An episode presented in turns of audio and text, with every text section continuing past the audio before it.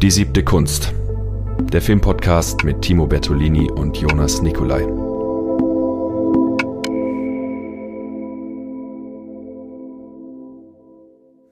Du Jonas, weißt du eigentlich, welcher Theatermacher dafür bekannt ist, dass er das Theater nicht so geil findet?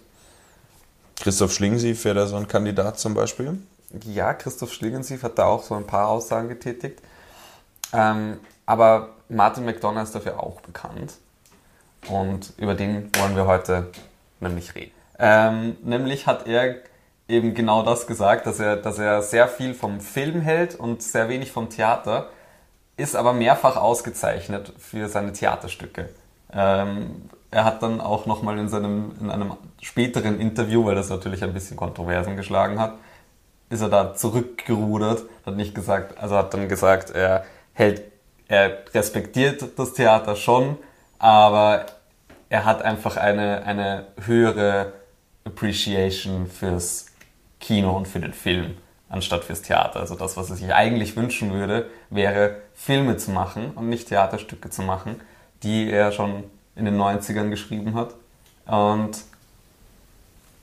genau, um diesen, diese Erfüllung seines Wunsches soll es eigentlich heute gehen, nämlich um seine Filme. Er hat es nämlich dann Anfang der 2000er geschafft, endlich Filme zu drehen.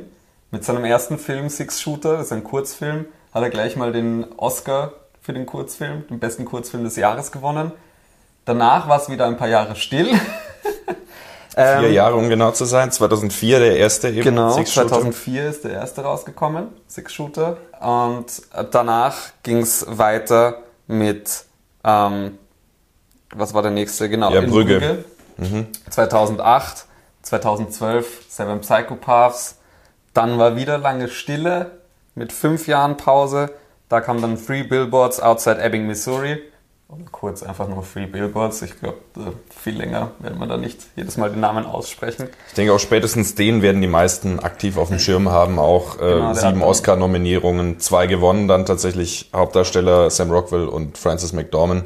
McDormand hat ähm, haben eben äh, Oscar für beste Hauptdarstellung bekommen jeweils. Genau. Und dann jetzt der letzte, auch wieder fünf Jahre Pause, Banshees of Inisherin, der gerade frisch auch in den Kinos angelaufen ist, vor zwei Wochen, glaube ich. Fünfter. Äh, Anfang dieses Jahres. Ja, Anfang. Genau. ja, Warum dieser Regisseur? Ich meine, es ist natürlich klar, wenn ein neuer Film startet, dass man dann einen Anlass hat, darüber zu sprechen.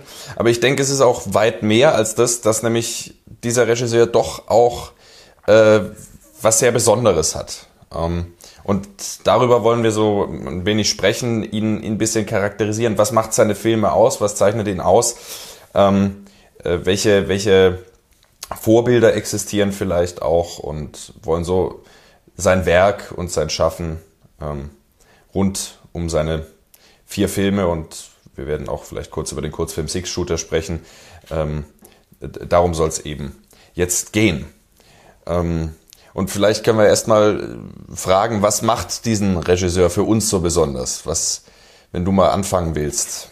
Ja, klar, gern. Ähm, was für mich Martin McDonough so auszeichnet, ist diese, sein sein Schreibstil eigentlich, also seine, seine Skripten. Er schreibt nämlich alle, alle Filme auch selber. Mhm. Er ist nicht nur Regisseur, sondern er ist halt auch der Writer für alle seine Filme. Und gerade die Skripte sind einfach unglaublich, äh, unglaublich skurrile Mischung zwischen abstrusem, schwarzen Humor und doch sehr emotionalen Tragödien, mhm. die man so vor allem in der Intensität selten sieht. Das, das finde ich sehr faszinierend bei ihm. So, das macht mal den Kern, das Kernwerk für mich aus. Ja, und ich finde, daran anschließend kann man sagen, also eben diese, diese Bandbreite, diese pointierten Dialoge und dann eben doch auch existenzielle Dramen, äh, also Genrehybride ist das Stichwort, genreübergreifend äh, eigene Werke schaffen, schaffend und einerseits darin, aber andererseits finde ich auch in den Dialogen kann man ihm schon eine starke Prägung von Quentin Tarantino attestieren. Ähm, ja, klar. Und ähm, was ich aber besonders finde, ist, ich habe ich hab mal geschaut, ob, ob das historisch alles passt, aber diese ganzen Filme der 90er, also 94 kam Pulp Fiction und dann diese ganzen Filme von Guy Ritchie, also Bube, Dame, König, Gras oder, oder Snatch oder solche Sachen, der dann 98 kam, von Nicholas Winding Refn, Pusher, ist äh, 96 gekommen. Mhm. Äh, der blutige Pfad Gottes, Boondock Saints von den Duffy-Brüdern ist 99 erschienen. Da gab es eine ganze Generation an Filmmachern, die Pulp Fiction nochmal gedreht haben im genau. Prinzip. Genau. In Deutschland, äh, den Namen möchte ich noch erwähnen, Peter Torwart mit Bang Boom Bang. Äh, auch, so ein, auch so ein Film, so das deutsche Pendant dann zu den amerikanischen äh, Fanboys von Tarantino. Ähm, und ich finde, man, man kann da relativ viel drin sehen. Also dieses Zitieren, das Intertextuelle auf andere Filme übergreifend, das Genre-Hybride und ebenso ähm, auch absurde Dialoge. Also ähm, ohne dass wir jetzt äh, davor weggreifen, in Brügge sehen und sterben gibt es einen äh, Dialog, wo es, äh, wo ein Kleinwüchsiger von einem Krieg zwischen schwarzen und weißen Zwergen spricht. Ähm, und also so ein riesen, riesiger Blödsinn eigentlich und diese Nonsens-Dialoge einfach, die ähm, die ihn da eben auch, wenn wir an die Burger-Szene denken in, in Pulp Fiction oder sowas, die da eben auch ähm, erkennen lässt, äh, die die Parallelen erkennen lässt. Hat aber dabei trotzdem so viel Eigenes auch nochmal in seinen Werken. Also das, was eben diese ganzen Filme, die du gerade eben genannt hast, äh, so auszeichnet sind, ist ja eigentlich, dass sie, dass sie primär mal vor allem ähm, schwarze Komödien sind. Mhm. Und das, was bei McDonough nochmal so hervorsticht, ist, dass in jedem seiner Filme, vielleicht in Seven Psychopaths noch am wenigsten, ähm, doch auch sehr existenzielle Themen aufgemacht werden und die doch trotzdem sehr ernst genommen werden. Ja. Das ist, denke ich, ein wichtiger Punkt, dass bei allem Humor, der stattfindet, er immer seine Figuren wirklich äh, nie, nie verrät. Also die, die, die sind, äh, die gehen immer vor. Und ich finde auch ein wichtiger Punkt, der mich jetzt vor allem beim Sehen von Three Billboards nochmal äh, stark berührt hat. Ähm, und ich denke, man kann es auf alle seine Filme übertragen. Es gibt eigentlich auch wenn es Antagonisten gibt und Bösewichte, aber es gibt kein Gut und Böse in dem Sinne. Und ich finde gerade bei der Figur von Sam Rockwell ähm, wird das im, in Three Billboards ähm, wird es am allerstärksten deutlich. Das ist ein rassistischer Polizist, der äh, alkoholabhängig ist, der ähm, gewalttätig ist, der äh, seine Arbeit nicht tut ähm, und der eigentlich die ganze Zeit Frances McDormand, wenn man das vielleicht kurz an der Stelle mal sagen kann, äh, deren Tochter ähm, äh, vergewaltigt und umgebracht wurde. Also es geht jetzt um die Handlung genau, von genau. Free Billboards. Äh, das, das, muss, das muss ich kurz, kurz ähm, äh, anmerken, dass das klar ist, um diesen, um diesen Bogen, um den Punkt zu machen. Ähm, und sie äh, versucht dann eben mit den Mitteln der Medien, mit den Mitteln der Werbung, indem sie drei Billboard-Tafeln äh, mietet und dort drauf schreibt, ähm, äh, raped while dying uh, and still no arrests, how come Chief Willigby? Das ist eben der äh, dort ähm, amtierende Polizist, gespielt von Woody Allison. Äh, äh, Woody Harrelson, ja. Harrison, Dankeschön. äh, Woody Allison, ja. Ähm, und äh, Sam Rockwell legt ihr bei ihrem Anliegen, äh, die Ermittlungen voranzutreiben, eigentlich die ganze Zeit nur Steine in Weg und äh, ist ein riesen Unsympath, Unsympath ist ein Muttersöhnchen auch. Ähm, und letztendlich ist dann eher der, der am Schluss dann eigentlich äh, diese Wendung reinbringt, ähm, äh, hin, zu, hin zu einer möglichen Aufklärung und der dann wirklich auch äh, körperlich sich in Gefahr begibt, äh, sich verprügeln lässt, ähm, um, um eben diesen Fall dann aufzuklären. Und also es sind alles menschliche Figuren, äh, die man mal mehr, mal weniger mag, aber selbst der Antagonist aus Brügge zum Beispiel ist ja, ist ja, ist ja auch ein, auch ein Riesenspaß. Ja, Harry. Ja, Harry, gespielt von Ralph Fiennes. ähm, genau. Und, und das, das bringt diese Filme dem Leben, damit bin ich fertig mit dem Punkt, ja. diese, äh, das, ähm, diese Figuren dem Leben so nah. Also es, es, es, es, es ist unheimlich vielschichtige Konstellation und das äh, mit einer Virtuosität auch, fantastisch. Es gibt auch einige Interviews, wo McDonough selber darüber redet, wie er an seine Werke herangeht. Mhm. Da spricht er eigentlich sehr viel sogar drüber in den Interviews. Das ist auch nicht eine Häufigkeit bei vielen Regisseuren, muss ich sagen. Und was ihm vor allem auch, was er selber betont, was ihm sehr wichtig ist, ist diese, dieses Mittel zwischen diesem abstrusen Humor, der, die, der vor allem die Filme einfach sehr, sehr, sehr leicht macht und diese, diese Tragik, die oft mal auch in diesem Humor steckt, im echten Leben. Mhm. Also man, man, man kennt, auch wenn die Situationen überspitzt sind in seinen Filmen, findet man doch sehr viele Situationen, die man mit denen man sich irgendwie assoziieren kann, die man irgendwie doch nachvollziehen kann. Mhm. Und wo, wo, wo man auch, wenn man selber solche Situationen erlebt, ähm, merkt, okay, wenn es mir schlecht geht, ist das nicht, ist das nicht ein dauerhaftes, erdrückendes, alles ist scheiße und es muss alles komplett traurig sein, sondern es gibt auch schöne lachende Momente. Es, man macht sich auch mal dann über wen lustig oder ähm, ja, man macht sich einfach über, über andere dann auch manchmal lustig. Man leidet nicht nur die ganze Zeit. Es kann auch was Unterschwelliges sein, dass es bedrückend ist. Und das ist ganz stark in seinen Filmen. Weil dadurch, was eben so diese ganzen anderen Filme haben, Pulp Fiction etc., ähm, die machen sich dann oft einmal auch genau in den Momenten, wo es im echten Leben eigentlich tragisch wird, machen sie sich weiter drüber lustig. Wenn jemand stirbt, ist das im ersten, wird das im ersten Moment trotzdem als ein Gag verwendet. Mhm. Und bei Martin McDonough wird der Tod nie als Gag verwendet. Es wird vielleicht im Reden drüber gescherzt, mhm. aber wenn es dann wirklich zur Sache geht, wenn dann wirklich Gefahr im Spiel ist, ist es immer mit einem bitteren ernst und nie lustig. Ja. Ich finde, das macht auch nochmal ganz viel, also das passt eben genau zu deinem Punkt, das, ist, das macht nochmal ganz viel auch aus bei seinen Filmen.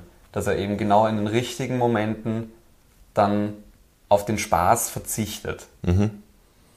Und alles, was du jetzt gesagt hast oder, oder auch was ich davor gesagt habe, spricht jetzt eher für einen starken Realismus.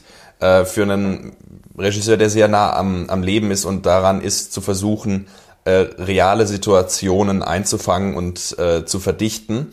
Aber du hast gleichzeitig auch schon was angeschnitten, ähm, nämlich diese Überspitzung, dass dann doch bestimmte Dinge sich zuspitzen äh, in einem Ausmaß, ähm, dass fast eine Absurdität reinkommt. Ich meine, fast ist so.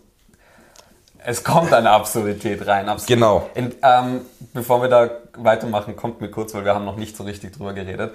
Ähm, wir wollen, man hat jetzt vorher eh auch schon bei, bei, bei Free Billboards vielleicht ein bisschen gemerkt, wir wollen das Ganze nicht spoilerfrei halten. Also wir reden frei über die Filme. Wenn es um Filme geht, die man nicht gesehen hat, nehmen wir da jetzt in dem Fall keine Rücksicht drauf, sondern zum Zwecke des Diskurses werden wir da frei über alles, was in den Filmen passiert, reden. Man kann sie sich trotzdem immer anschauen, finde ich. Also ich denke auch, dass das Spoiler oft einmal gar nicht so schlimm sind gerade bei seinen Filmen jetzt. Mhm. Aber das gilt auch für zukünftige Episoden des Podcasts, dass wir dann eigentlich sehr, sehr frei und ohne, ohne Blatt vor den Mund zu nehmen über die Filme diskutieren werden. Nur da dazu kurz am Rande. Genau, und bevor jetzt irgendjemand abschaltet und sich denkt, um Himmels Willen, äh, möchte ich einmal kurz den Begriff Suspense erklären von äh, Alfred Hitchcock, nämlich geprägt. Können wir auch nochmal heute drüber reden? Das macht ja, Unbedingt. Aber ich muss, ich muss das kurz sagen. Ähm, Suspense impliziert das Wissen um die Umstände. Altes Ding, viele werden es kennen. Ich sage es an der Stelle einfach nur mal im Zusammenhang mit den Spoilern. Ähm, wenn eine Bombe hier liegt und die geht jetzt, sagen wir, drei Minuten hoch, dann werdet ihr alle überrascht sein und denken, oh, äh, da sind die zwei jetzt gestorben. Habe ich nicht mit gerechnet.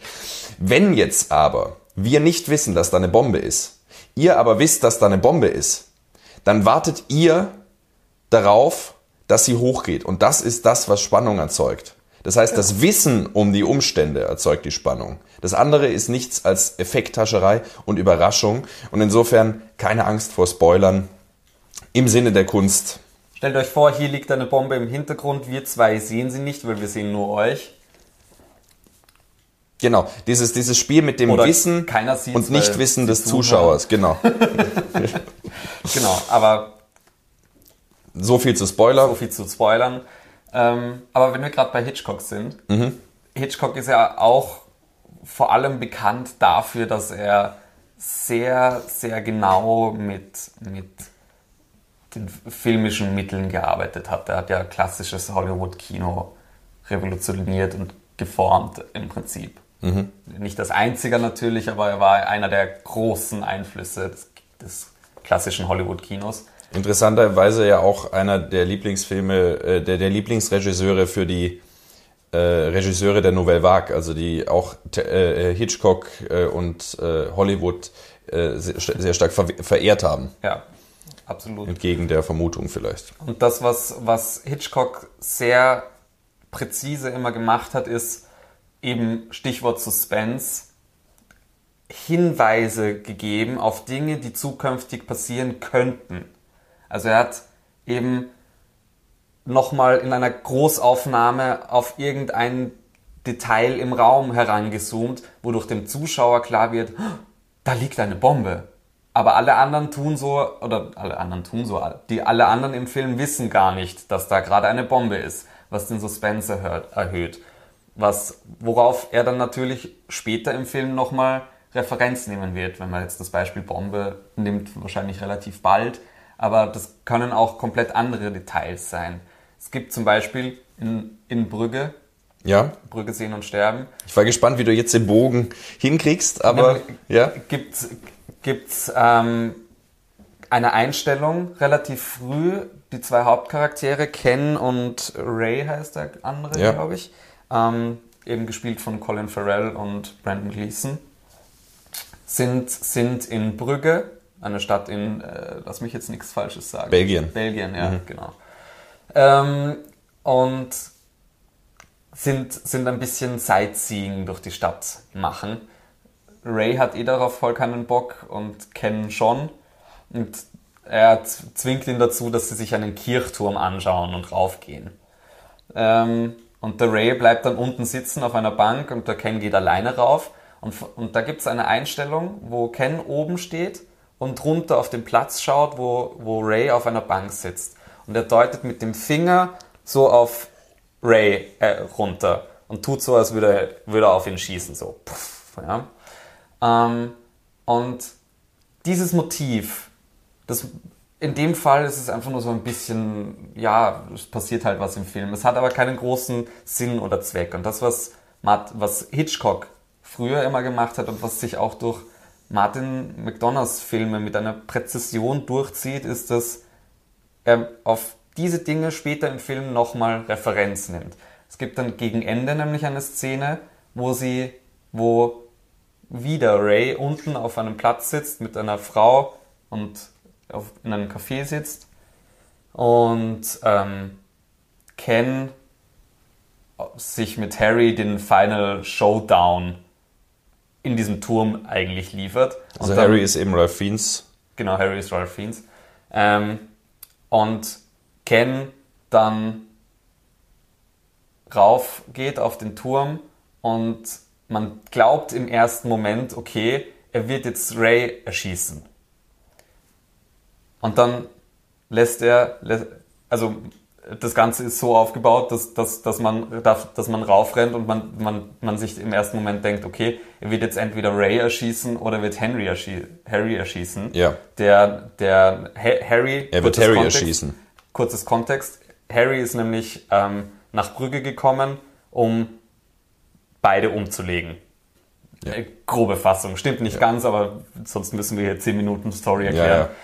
Ja, Ähm, und man, man glaubt, okay, entweder wird, wird Ken jetzt Ray erschießen, weil er, weil er nicht will, dass das Harry tut, oder wird Harry erschießen, um Ray zu retten. Das ist so ein bisschen, es bleibt offen natürlich, weil es, ähm, und mit diesem Motiv spielt, spielt sich McDonough dann, weil das, was er dann wirklich macht, ist, er wirft, wirft Münzen nach unten und springt und lenkt dadurch Harry ab.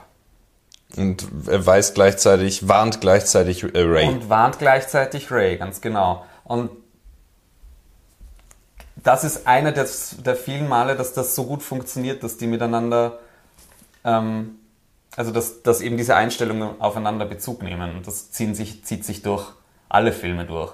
Ja, genau. Also ich meine, ich, ich denke, was, was hier das charakteristische Merkmal ist, was ihn da ausmacht, äh, ist diese, diese Präzision und Eleganz, mit der er das macht. Ich meine, das ist ja ein altes, eine alte Methode, sag ich mal. Jeder weiß, wenn im Horrorfilm mal eine Motorsäge am Anfang vorkommt, wird irgendwem damit am Ende der Schädel gespalten. Natürlich. Ähm, aber diese, diese Eleganz und diese Verschachtel, Verschachtelung, mit der er das Ganze miteinander verwebt, das ist, glaube ich, das, was ihn da besonders mamacht. Ja, vor allem, also eh, wie du jetzt gerade auch gesagt hast, das ist eh ein filmisches Mittel, diese, dieses visuelle Foreshadowing oder wie man sich, wie, wie man auch immer das nennen möchte, mhm. ähm, das, das alle Filmmachende benutzen. Aber bei McDonalds-Filmen ist es, ist es da, da ist wirklich keine Einstellung, die nicht nochmal irgendwie einen Sinn später hat. Mhm. Also selbst, selbst Einstellungen, die er als Worldbuilding benutzt, wie, ähm,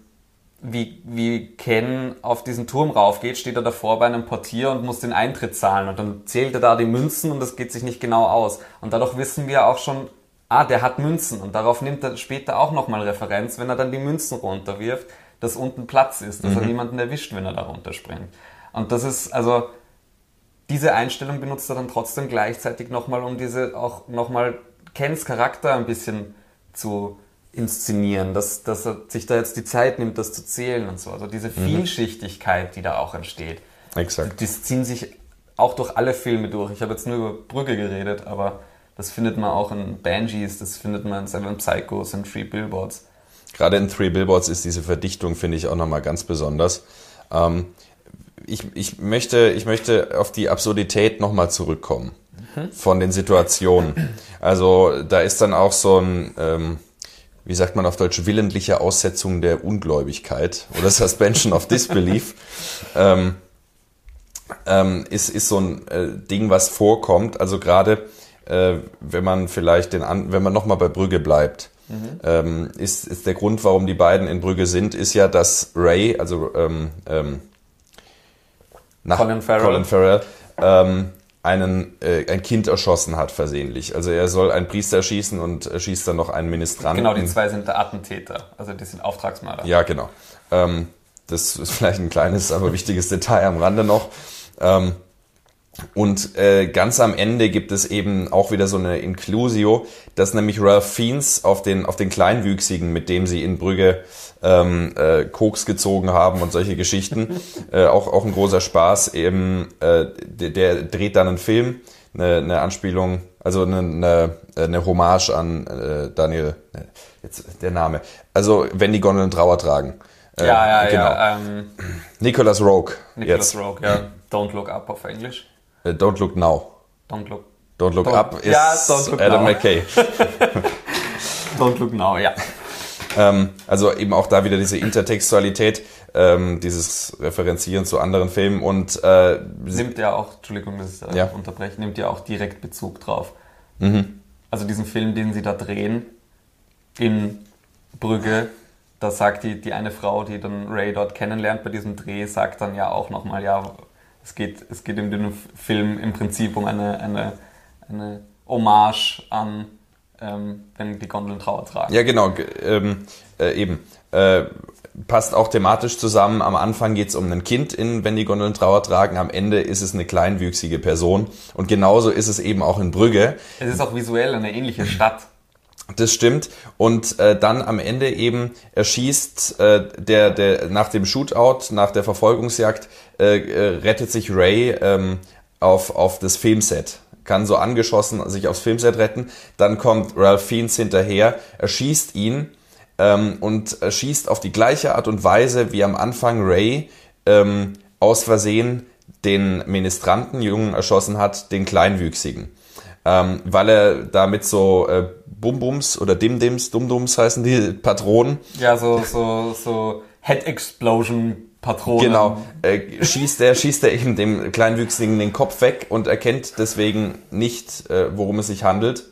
Und deswegen bildet er sich ein, dass er auch eben ein Kind erschossen hat. Und was ich mit dieser ausführlichen Beschreibung jetzt sagen will, es ist schon sehr konstruiert, diese, diese Inclusio, dass, das zufällig da ähm, passiert und solche Dinge, die eben so eine Suspension of Disbelief auch erzeugen, trotz diesem starken Realismus, den wir ja vorher versucht haben rauszuarbeiten, mhm. ähm, dieses nah bei den Menschen, nah bei den Figuren, starke Dynamiken und so weiter, ähm, dass das trotzdem auch, glaube ich, ähm, so einen Hang zum Allegorischen da ist. Ja, auch bei Free Billboards, wenn da, wenn da jetzt die Frances McDormand die, die, die Billboards, die Plakattafeln kauft, um das da drauf zu plakatieren. Allein, das ist schon so, so eine extreme Situation.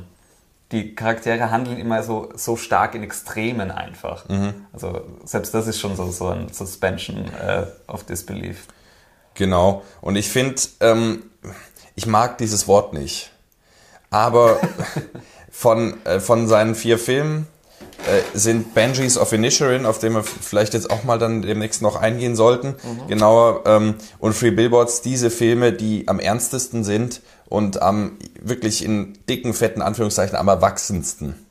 Ja, man kann auch, ich finde, man kann, man kann ähm, McDonalds Werk auch wirklich in zwei Teile einteilen, genau an dem Maße, finde ich. Mhm. Also man kann irgendwie Six-Shooter in Brügge und äh, Seven Psychopaths in die, die erste Hälfte seines Werks stecken und dann Free Billboards und Banshees of Inisherin in die zweite Hälfte, weil irgendwie bei den, bei den ersten zwei Filmen mhm. ist dann nochmal, da ist nochmal der, der, der Einfluss von anderen Regisseuren und, und seinen Vorbildern viel stärker zu spüren als in den späteren zwei Filmen, finde ich. Also das Tarantino-eske. Ja, ich meine, gerade bei, bei Seven Psychos, das ist ja, das ist ja im Prinzip Kill Bill. Oder eine Kill Bill-Parodie, wenn man so will. Und auch, ja. auch, ähm, auch in Brügge kann man, kann man ein bisschen als eine Pulp, Pulp Fiction Neu, Neubewertung auch sehen. Also Im, im weitesten Sinne, Im das weitesten muss man. Sinne natürlich, aber aber ich finde auch selbst, selbst in äh, Free Billboards ist dieses allegorische oder diese Suspension of Disbelief doch irgendwie insoweit drin, ähm, als dass hier ein extrem verdichtetes Spiel mit dem Zufall stattfindet. Also äh, so Situationen, wenn äh, Frances McDormand in ihrer Wut die Polizeiwache anzünden will und mhm. gerade zu dem Zeitpunkt Sam Rockwell drin sitzt und so weiter, das ist eine, das ist eine poetische Verdichtung, ähm, die nicht großartig stört, aber was, was hier Thema wird, äh, also mich hat es ein bisschen an, an Homo Faber von Max Frisch erinnert. Okay, das sagt äh, jetzt gar nichts.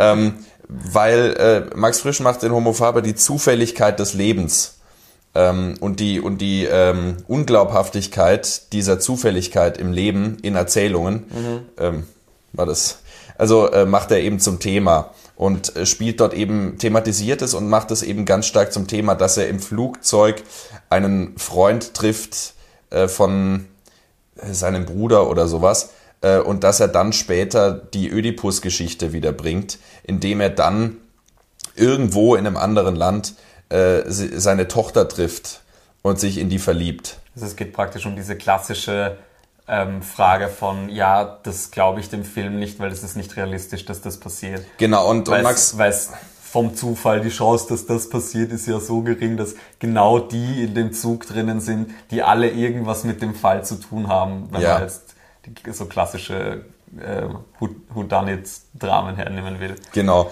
Und, und Max Frisch macht das eben zum Thema und Martin McDonough greift das auf. Mhm aber ähm, torpediert es dann wiederum, indem ja am Ende von Free Billboards der Typ, den er zufällig in der Kneipe hört, gar nicht der tatsächliche Vergewaltiger und Mörder ist. Ja.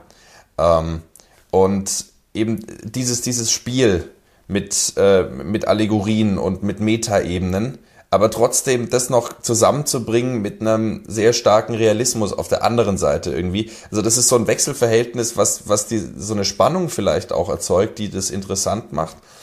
Weil wenn ich an den Film The Menu denke zum Beispiel, der jetzt mhm. auch gerade noch im Kino läuft, ähm, da haben wir auch, das ist auch eine Allegorie. Ja. Das ist eine große Allegorie. Und da, ähm, der, der funktioniert schlecht als realistisches Drama. Ja. Der funktioniert eigentlich nur als Allegorie. Da funktioniert er fantastisch, wärmste Empfehlung. Aber ähm, Mac McDonough kriegt das irgendwie hin, das zusammenzubringen. Ja, voll. Und, und das, das finde ich eben auch äh, besonders. Das ist, äh, da, aber auch das, finde ich, ist in Seven Psychopaths, wenn wir jetzt mal auf den Film ein bisschen zu sprechen kommen wollen, ähm, fast am stärksten noch, weil der, das ist doch von diesen vier Filmen der Film, der am skurrilsten ist, am unglaubhaftesten ist eigentlich. Weil da, da, da, da werden so viele Dinge referenziert, die einfach so absurd überzogen erscheinen. Es geht in Seven Psychopaths, oberfläch, oberflächlich geht es um sieben Psychopathen, was dann sich eigentlich als kompletter Schwachsinn herausstellt. Eigentlich geht es um einen Typen, der einen Film schreiben möchte, der Seven Psychopaths heißen soll. Ähm, und dieses, Fil dieses Skript nicht gebacken kriegt. Und er, hat- er einen Alkoholiker. Alkoholiker, genau. Ähm, und der hat einen Freund, der, ähm, wie sich dann herausstellt, wirklich ein Psychopath ist.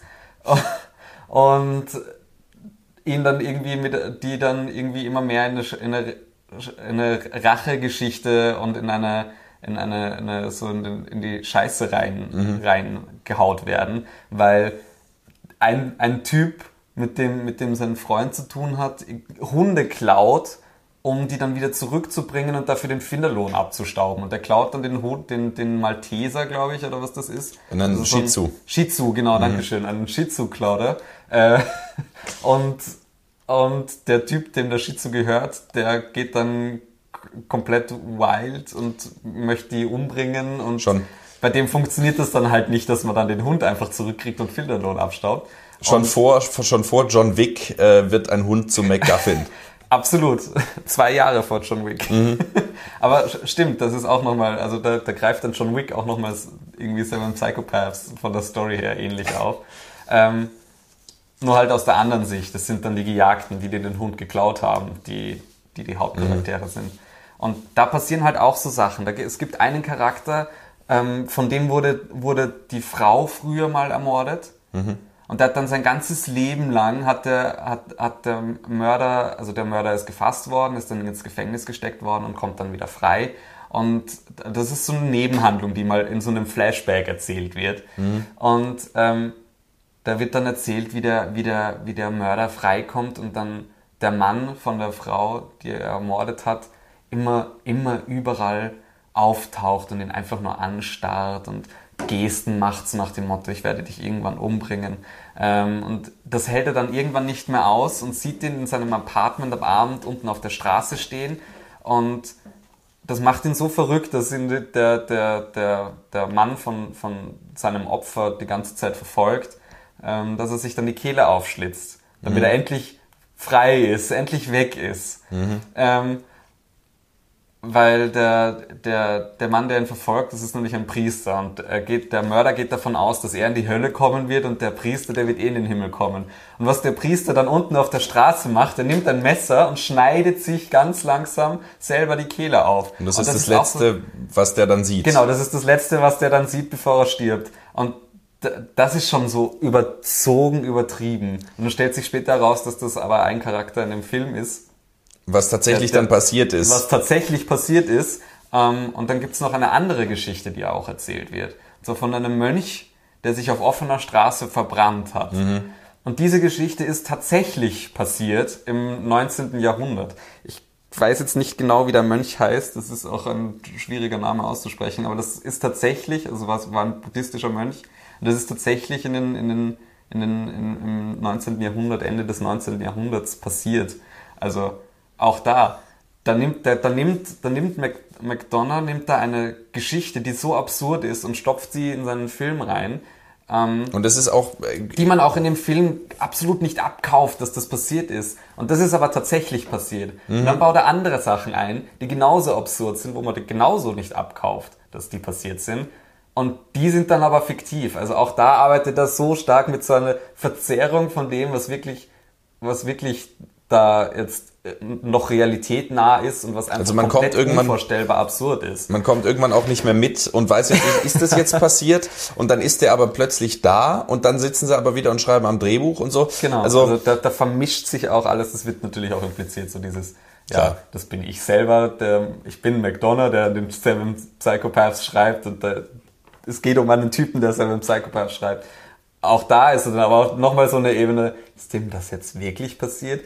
Probably not. Aber das ist dann auch wieder so eine Ebene, auf, die aufgemacht wird. Und ich finde, ähm, so von den, ohne dass man jetzt in so Ranking-Geschichten abdriftet, aber äh, so von, von, vom Umfeld her kriegt man ja schon so mit, dass sieben äh, Psychos oder Seven Psychopaths am schlechtesten wegkommt. Das stimmt. Ich finde auch, er ist, er ist, er ist von den Filmen von ihm der, der, der am wenigsten zu bieten hat. Der spielt sich halt ganz viel mit dieser Absurdität und mit Pazifismus und so und mit ich Also will auch keine so Gewalt eigentlich. Genrekonvention, so wenn sie dann da äh, durch die Wüste fahren und dann sagt Sam Rockwell, das wäre ein cooler Platz für ein Shootout. Ja, Und natürlich findet eine halbe Stunde später genau dort der Shootout statt. genau, aber ganz anders. also auch nochmal, da nimmt er wieder Referenz. Ähm, genau, aber eben da finde ich, da finde ich Seven Psychopaths ist einfach der Film, wo er sich am meisten vielleicht mit dieser Absurdität spielt, aber am wenigsten ähm, noch Sonstiges hergibt. Also der spielt sich einfach ganz stark mit, mit diesem, was ist jetzt überhaupt realistisch und was ist absolut nicht mehr realistisch. Aber da, das ist so die Kernfrage des Films. Die anderen Filme haben dann nochmal viel, viel emotionalere Themen, die, die sie auch noch aufmachen. Ich meine, Seven Psychopaths auch ein bisschen, aber der Ist am wenigsten ein Drama. Genau, er ist am wenigsten ein Drama, er ist am wenigsten emotional affizierend, sagen wir es so. Ja. Aber ist auch ein verdammt cooler Film, der Das ist ein absolut guter Film. äh, fantastisch auch mithalten kann mit diesen anderen, also wenn, wenn wir sagen Pusher von Reffen oder so, ist gut, der ist nicht ganz so lustig, aber, aber solche Filme, die anderthalb Stunden, zwei Stunden, kurz, knackig, ähm, äh, Jungsfilmabend, klischeehaft jetzt gesagt, ähm, paar Bier und das, das ist dann auch ein Riesenspaß. Und auch, Absolut. auch diese, trotz allem diese Virtuosität, wie er das miteinander verwebt. Er arbeitet dann auch so wie in ähm, The Good, The Bad and The Ugly mit so ähm, ähm, Einführungen von, von, den, von den Protagonisten beziehungsweise von den Psychopathen. Western-Referenzen, Ja, ja. und, und blendet dann immer so Psycho Nummer 1 ein äh, oder Psycho Nummer 2. Äh, und dann ist ja, ist ja dann der Gag, dass sich dann rausstellt, dass ähm, Sam Rockwells Figur, der Freund von, von Colin Farrell, der eben der Schriftsteller ist, ähm, äh, dann Psychopath Nummer 7 ist. Ja, aber er ist Ähm, auch so Psychopath Nummer eins. Genau, also es gibt eigentlich auch überhaupt keine sieben Psychopathen. Das geht vorne und hinten nicht auf. Also toll, wirklich toll. er spielt sich da ja auch nochmal ein bisschen mit dem Klischee, also mit dieser, mit dieser, ähm, mit dieser Geschichte, dass, dass das Skript, was, was ähm, Colin Farrell da eigentlich schreiben möchte in dem Film, ähm, der Colin Farrell ist der Hauptcharakter, eben der, der Drehbuchautor. Genau. Ähm, ja, eigentlich eine komplett dumme, schlechte Geschichte ist.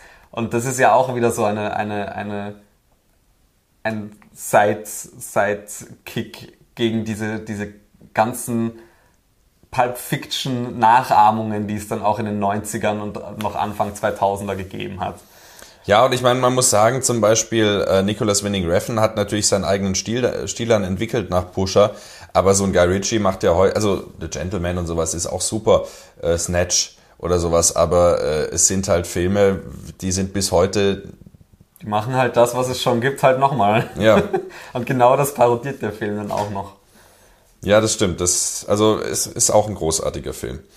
Ähm, wollen wir vielleicht mal, ach ja, ein Aspekt, bevor man vielleicht mal noch auf Benjis bisschen, bisschen intensiver eingehen könnte noch, ähm, weil der vielleicht auch den meisten am jetzt präsentesten sein dürfte oder beziehungsweise vielleicht auch als äh, Impuls, sich den dann jetzt schnellstmöglich nach ähm, Hören dieser Folge ähm, äh, sich, sich anzuschauen. Im Kino. Im Kino natürlich. ähm, am besten auf Englisch mit deutschen Untertiteln. Ja, bitte nicht auf Deutsch. Ja, Das aber auch nicht nur auf Englisch, weil diese irischen Akzente, das ist. Das ist vielleicht auch nochmal was, was wir kurz erwähnen könnten. Ähm, Mac McDonough selber ist zwar in London geboren, aber beide seine Eltern kommen aus Irland und er hat selber in seinen Filmen auch einen ganz starken Bezug zu Irland. Also seine ganz, sein ganzes Kernteam, die Schauspieler, die ganz oft vorkommen, Colin Farrell, Brandon Gleeson. Ähm, die kommen alle aus Irland und auch, er benutzt auch sehr viel die irische Sprache, also halt diesen irischen, englischen Dialekt benutzt er ganz stark. Am stärksten vielleicht doch nochmal in, in Banshees of Inisherin, weil der halt auch in Irland spielt, aber Also da ist auch immer ganz ganz starker Bezug zu seiner Heimat da. Mhm. Nur das noch so, um, um das am, am Rand noch kurz einzuwerfen.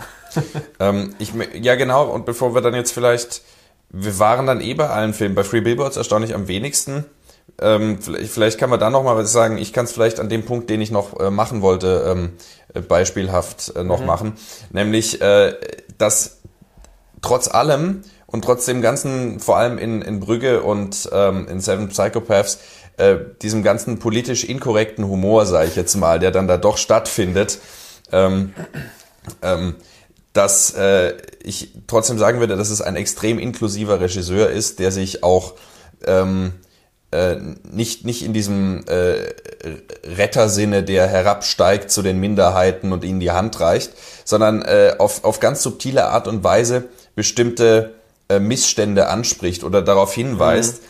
Ähm, so, ich, ich finde in Free Billboards, Sam Rockwell hatte ich vorher schon erwähnt, die Figur, ähm, da gibt's am Anfang die Szene, wo Sam Rockwell an den Billboards vorbeifährt und äh, gerade noch Arbeiter dabei sind, die, die Plakate hinzumachen. Und da ist dann ein Dunkelhäutiger, und Sam Rockwell fragt ihn dann so, äh, redet dann mit ihm, was, was soll der Scheiß, was macht ihr hier und so weiter.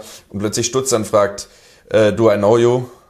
Und der andere spuckt einfach nur vor ihm aus. Ja. Und äh, das wird dann später durch Dialoge dann noch mehr suggeriert, was da, was da passiert ist. Aber ähm, da macht er ja auch so Themen wie Black Lives Matter nochmal auf, die ja mhm. auch eigentlich erst ein paar Jahre später so richtig dann aufgekommen sind.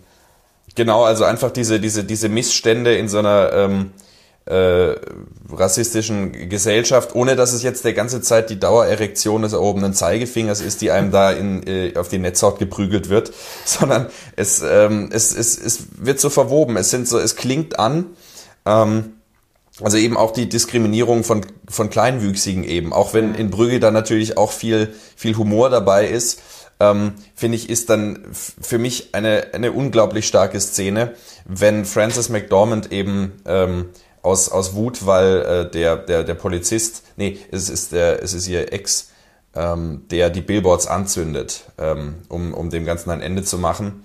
Ähm, äh, denkt sie, es war die Polizei oder denkt sie, es war Sam Rockwell und wirft dann äh, Molotovs in die Polizeiwache, wo Sam Rockwell, der gerade suspendiert wurde, drin sitzt ähm, und seine Unterlagen äh, abholt, glaube ich. Ähm, und äh, geht dann natürlich schief, er kommt brennend aus dem Haus rausgestürzt.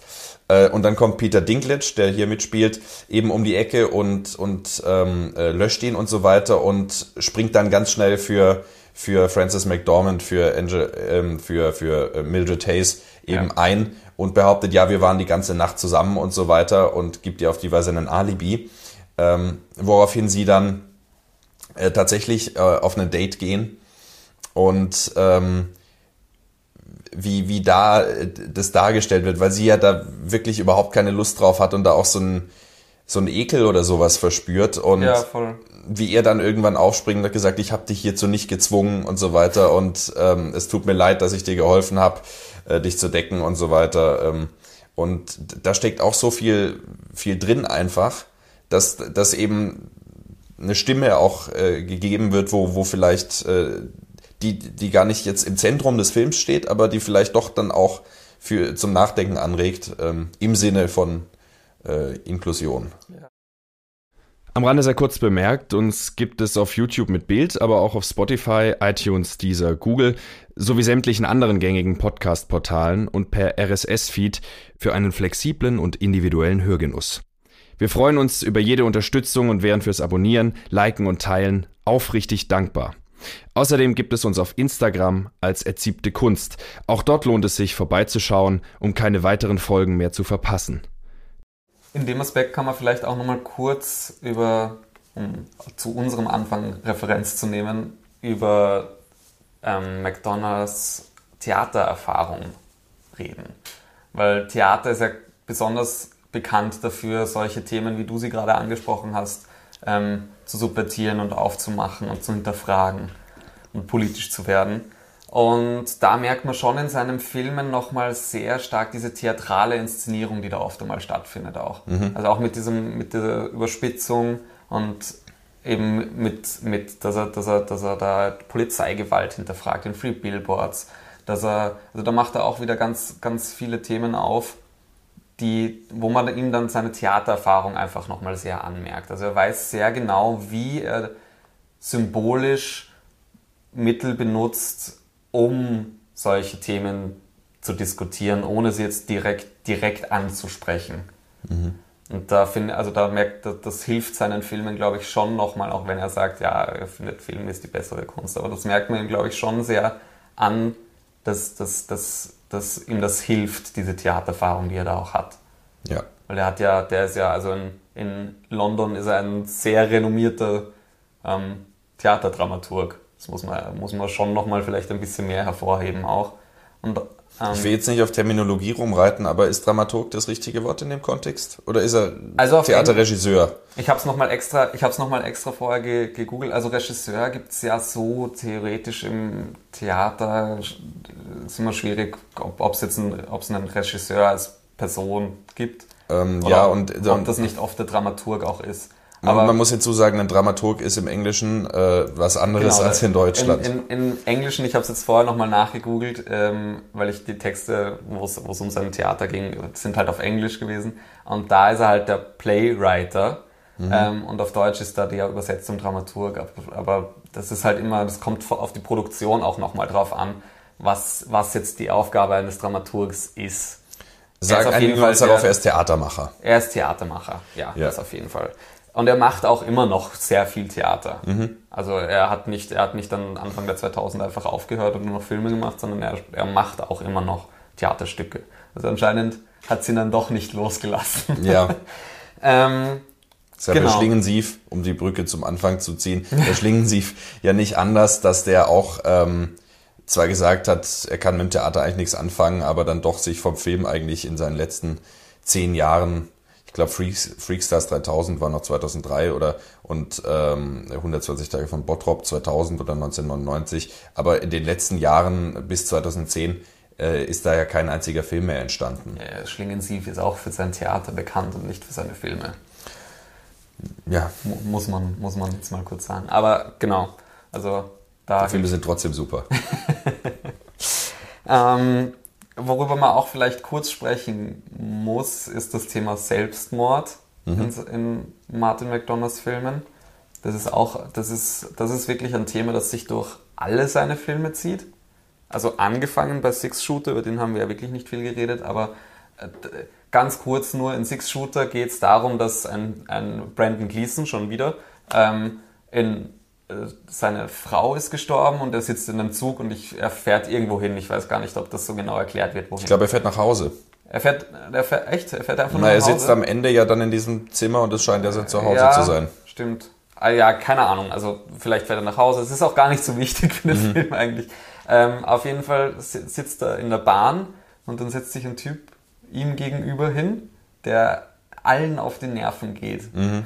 Und dann stellt sich heraus, dass der Typ ein, ein Mörder ist und von der Polizei gesucht wird. Und der bringt sich dann auch am Schluss um. Mhm. Also der, der begeht auch Selbstmord. So, das ist mal der erste. Dann gibt es in Brügge geht es auch mal um Mord. Und dann gibt es zwei Stellen. Einerseits natürlich die Sache, dass, dass ähm, Ray sehr damit hadert, dass er ein Kind umgebracht hat. Das geht ihm extrem nahe. Und es gibt eine Szene, wo er fast Selbstmord begeht mhm. ähm, und dann von Ken aufgehalten wird, wie Ken ihn gerade eigentlich umbringen muss, weil Harry ihm das befiehlt. Und dann doch nicht Selbstmord begeht, aber dafür begeht Ken am Schluss Selbstmord, wenn er vom Turm runterspringt. Exakt. Und, und äh, Ralph Fiennes begeht auch Selbstmord, als er denkt, er hat ein Kind erschossen. Der begeht auch Selbstmord ganz mhm. am Schluss nochmal.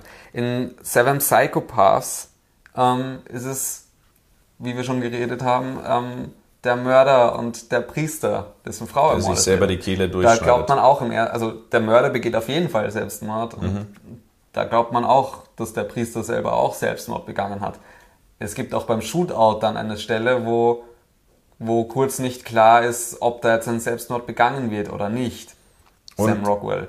Exakt. Und, und was auch stattfindet, ist, auch wenn es keine direkten Selbstmorde sind, aber dieses sich äh, dem Tod, den Tod akzeptieren, ja. dass man gleich sterben wird. Also da ist einmal Christopher Walken, äh, und Ja. seine Frau. Und seine und, Frau, genau. und beide, äh, beide sind sie dann äh, in dem Moment, wo sie realisieren, es ist soweit, äh, relativ entschlossen und, und, und akzeptieren. Ja. wollen, wollen, das ist halt das Thema auch nochmal bei, bei Seven, Seven Psychopaths, dass sie, ähm, sie einfach, dass sie das akzeptieren, weil sie nicht noch mehr Gewalt wollen, eben Stichwort Pazifismus, der sich da auch nochmal sehr durch, durch McDonalds Filme zieht. Nicht so stark, aber auch da merkt man oft einmal, dass, dass, dass manche Charaktere die Gewalt suchen und es gibt dann nochmal andere Charaktere, auf die dann versuchen, aktiv gegen diese Gewalt zu arbeiten eigentlich.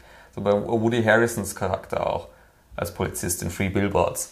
Und in Free Der- Billboards gibt's auch dann dieses Schild, äh, äh, ähm, ähm, ich, ich bin gerade nicht sicher, ob ich da was durcheinander bringe, aber ich meine mich zu entsinnen, dass es in Free Billboards irgendwo auf einem Auto hinten drauf stand, ähm, äh, äh, äh, Free Guns, Free Mind oder Weapon Control, irgendwie Mind so, Ja, Control. das ist auch nochmal ein Thema. Und um, um wieder auf den Selbstmord zurückzukommen, Mhm. Bill, der Charakter von Woody Harrison, der Polizist, ähm, begeht auch Selbstmord in dem Film. Ich muss sagen, das ist einer der, wenn man, wenn man so sich alle, alle Filme hernimmt, ist das tatsächlich, finde ich, eine, seiner- einer der schockierendsten Szenen.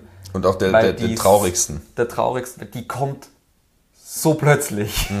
Also die, die, die kommt so ohne Vorwarnung. Das ist, das ist echt der Wahnsinn. Und also da auch, da ist auch nochmal Selbstmord. Und ähm, um jetzt auf Benjis zu sprechen zu kommen, auch da ist nochmal Thema Selbstverstümmelung, Thema, ich fackel dein Haus ab und bleib, drin, bleib aber drin sitzen, und ich, obwohl ich weiß, dass du mein Haus abfackelst Ja. ähm, ist auch nochmal Selbstmord das Thema. Und ein Charakter ist, wird impliziert, das bleibt halt ein bisschen offen, aber da wird auch impliziert, dass der eigentlich Selbstmord begeht. Aber dazu wollen wir vielleicht erstmal kurz die, die Handlung Genau, also was man sagen von, kann. von dem Film, dass man da ein bisschen genauer dann drüber reden kann auch nochmal. Exakt, also ähm, äh, wir hatten es gerade von seinem Theater machen ähm, und äh, wenn ich richtig informiert bin, also äh, Benji's of Inisherin basiert definitiv auf irgendeinem Theaterstück von ihm selbst und Ja. ich glaube, es ist The Cripple of Inishmaan von 1996. Ja, das ist aber nie, also das hat er nie komplett fertig geschrieben, weil er auch selber sagt, das war scheiße. Ähm, und es ist nur im Namen ähnlich. Also es sind auch die Inhalte sind nicht per se gleich. Es ist ein, es ist eigentlich ein neues Werk, hat sich nur den Namen inspirieren lassen. Auch. Okay, ansonsten ist es aber trotzdem ein relativ äh, überschaubares Setting. Wir haben es auf einer, wir sind auf einer irischen Insel In Sharon. in Sharon. Äh, Die titelgebende, Die ist titelgebende. Insel, die ist fiktiv und Nur so, man kann sie nicht besuchen. Äh, Brügge kann man übrigens besuchen. Mhm. Das ist immer noch ein Traum von mir, endlich mal nach Brügge zu kommen. Brügge ist nicht fiktiv. Ja, Brügge ist äh, leider existent. Tatsächlich einer der ältesten Städte, noch, noch gut erhaltenen Städte der Welt. Also da gibt es tatsächlich noch Gebäude, die aus dem 12. Jahrhundert stammen, die immer noch gut erhalten sind. Das ist, äh, das ist, das ist echt, das ist echt eine, eine erhaltene Mittelalterstadt fast. Ja, also beeindruckend. Ähm, aber zurück zur Inhaltsangabe. Ähm, es äh, tobt äh, irgendein irischer Bürgerkrieg auf dem Festland und auf der Insel In den tobt, 20er Jahren? In den 20er Jahren, 1920er Jahren äh, äh, tobt der Kleinkrieg zwischen ähm, Colin Farrell, gespielt von äh, andersrum. zwischen Von Patrick Suleiman, gespielt von Colin Farrell. Ex äh, Exakt, genau. Und der andere ist eben Colm, gespielt von Brandon Gleason. Äh, eigentlich zwei Freunde und da setzt der Film an. Brandon Gleason, Colm, möchte von heute auf morgen nicht mehr mit Colin Farrell, Patrick Suleiman äh, befreundet sein. Ähm, und geht ihm aus dem Weg, meidet ihn. Äh, natürlich ähm, äh, äh, ist, ist Patrick dann entsprechend ähm, verwundert, versucht ihm auf den Grund zu gehen und es eskaliert immer weiter, äh, bis, äh, bis äh, Patrick, äh, bis, bis Colm äh, ihm androht, wenn du mich weiterhin belästigst, dann schneide ich mir für jedes Mal belästigen einen Finger ab. Ähm, Da haben wir auch schon wieder dieses Absurde. Also ich meine, die, die, die, diese Reaktion darauf, dass, dass man nichts mehr mit jemandem zu tun haben will, Ja. zu sagen, okay, wenn, wenn, wenn du mit mir redest, ich schneide mir den Finger ab. Das, also da- ist auch schon wieder die Grenze da, wo man sagt, Alter, das gibt's ja nicht, der hat den vollen Knall. Genau, und ähm, was man da, finde ich, äh, auch sehen kann, eben, das ist das eine. Und dann zum anderen, dass da dezidiert ein Phänomen auftritt, ähm, in der Methode, wie Kolm vorgeht, mhm. ähm, was ähm, die, die Soziologin Eva Illus äh, äh, ähm, äh, eigentlich als relativ modernes Phänomen bezeichnet, was durch Internet und so weiter verstärkt wird, nämlich äh, Ghosting.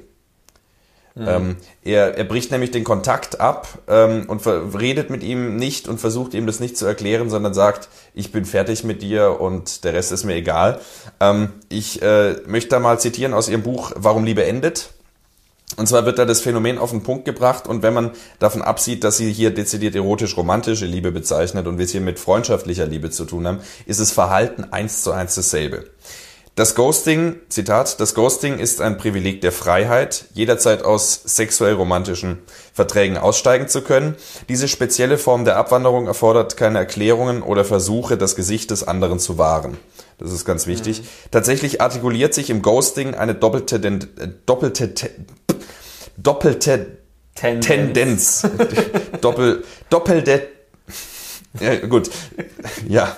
Zum einen, ich fange nochmal an. Tatsächlich artikuliert sich im Ghosting eine doppelte Tendenz. Zum einen, dass es eine einigermaßen alltägliche und übliche Praxis geworden ist, eine bestehende Beziehung zu beenden. Und zum anderen, dass sich die Menschen immer weniger dazu verpflichtet fühlen, eine Erklärung dafür abzugeben. Das mhm. ist aus Warum die beendet, Abwanderung ohne Widerspruch, Seite 253. Und sie beschreibt es ja hier dezidiert als modernes Phänomen. Mhm. Das findet aber 1920 statt. Ähm, ich finde, das ist. Ich glaube auch nicht, dass es ein per se modernes Phänomen so ist. Also so wie sie es beschreibt, äh, für mich wäre das, bevor du meine These kaputt machst, nein, nein, alles gut. wäre das wieder ein Beweis für seine Intertextualität und dieses, dieses Allegoriehafte, äh, dass er eben moderne Elemente verwebt, auch in einen historischen Kontext und vielleicht auch dahingehend Reflexion im Zuschauer evozieren möchte. Bitte. Ähm, genau, was ich, also es ist sicher ein modernes Phänomen insofern, dass es Realität ist und stattfindet. Mhm. Ähm, aber es ist vielleicht insofern nicht, nicht so neu, wie man glaubt, weil es halt früher anders ging. Also das Ghosting, was ja, wenn man es jetzt so bezeichnen möchte, was Colm auf, auf Inisherin versucht, funktioniert ja allein deshalb nicht, weil dort einfach nur 20 Menschen leben und der einzige Lebensmittelpunkt dieses Pub ist, wo die halt beide die ganze Zeit sind. Das Und gutes Guinness trinken? In der, genau, in der Realität ist das halt nicht so, weil mhm. in der Realität ghostest du jemanden auf WhatsApp und ähm, ja, die Chance, dass man sich nochmal sieht, ist relativ gering. Ghosting auf einer Insel ist schwierig. Ghosting auf einer Insel ist schwierig, gerade im 20. Jahrhundert, wenn man halt sonst nichts zu tun hat, mhm. außer sich anzusaufen mit seinen Leuten.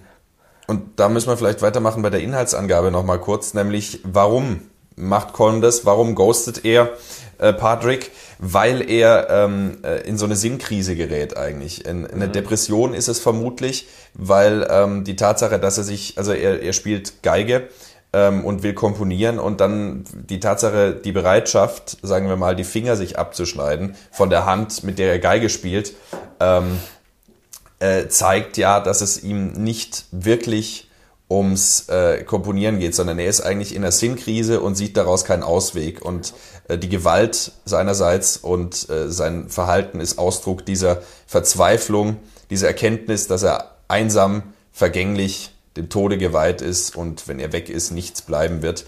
Ja, auch nichts passiert auf der Insel. Also ich habe auch ein bisschen das Gefühl, dass das so, so ähm, ein Versuch ist, was, was etwas zu tun, was, was das, diesen tro trostlosen, tristen Alltag anders macht. Mhm.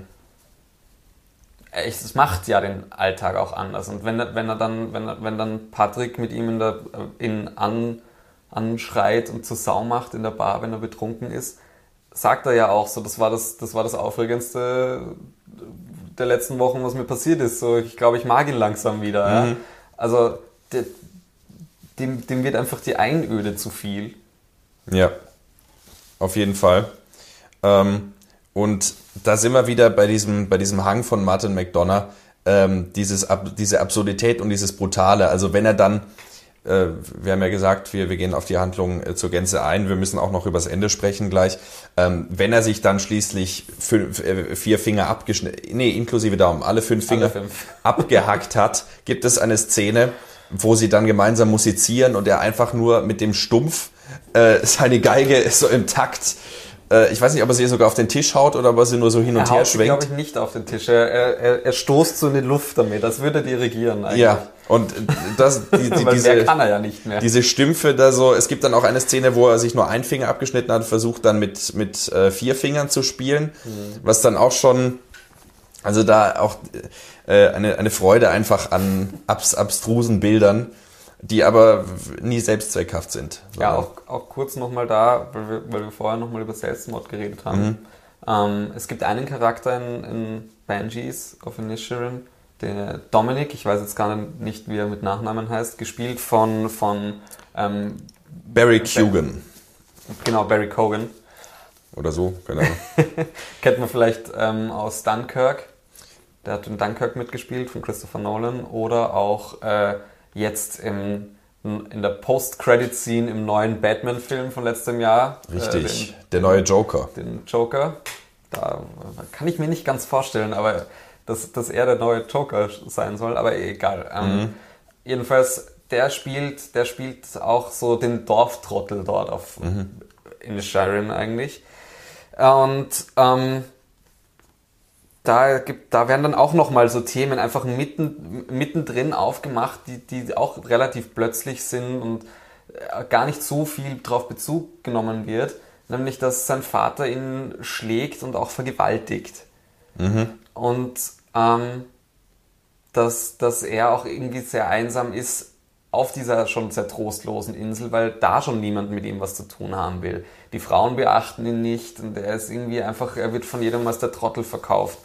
Ähm, und er begeht am Schluss Selbstmord, also das ist zumindest implizit so gesagt. Weil Ja, sein, wirklich? Vater, sein Vater sagt, dass es, sein Vater sagt früher, äh, vorher auch im Film, auch da wieder Referenz nehmen von McDonough, ähm, dass in diesem, in diesem Laden von der Frau, die immer News will, Mhm.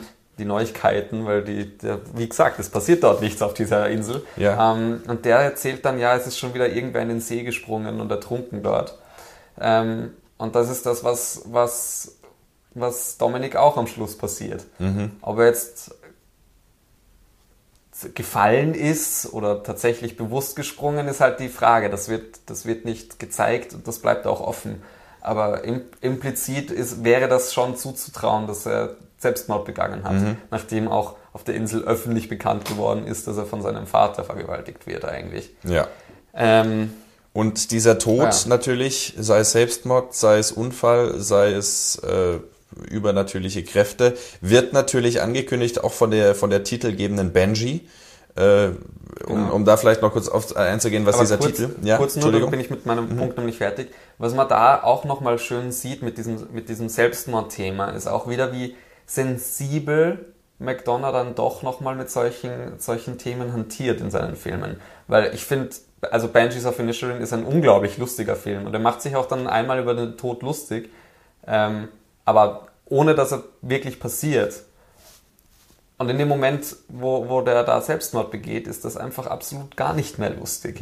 Also auch, auch Dominik ist über den, über den Film ein bisschen eine Witzfigur. Er ist immer, er ist schon so ein bisschen die Figur, bei der man sich denkt, so, so ein Trottel.